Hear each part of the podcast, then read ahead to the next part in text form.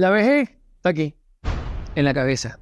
Fundamentalmente cuando tú sientes que no tienes objetivos en la vida, que no tienes deseos, que no buscas placeres, que no encuentras cosas que te llevan a estar bien, bueno, evidentemente vas a envejecer, pero no cabe duda. Y el envejecimiento no tiene que ver con la edad, tiene que ver con la actitud. Es cuando sientes que estás derrotado, es cuando sientes que ya no puedes más, es cuando sientes que, ay, no, vamos a dejar la cosa, vamos a ver. Yo ahora veo las cosas así pasar. Ah, bueno, ya entraste a viejo.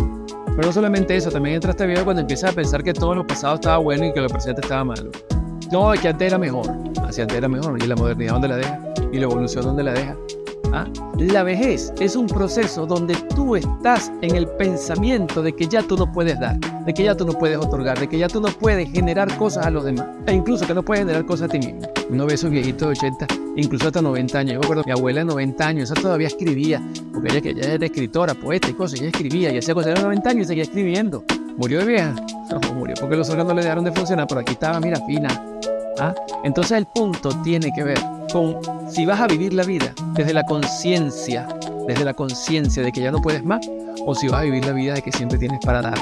Porque te doy una clave. ¿Sabes qué es la felicidad? La felicidad es dar.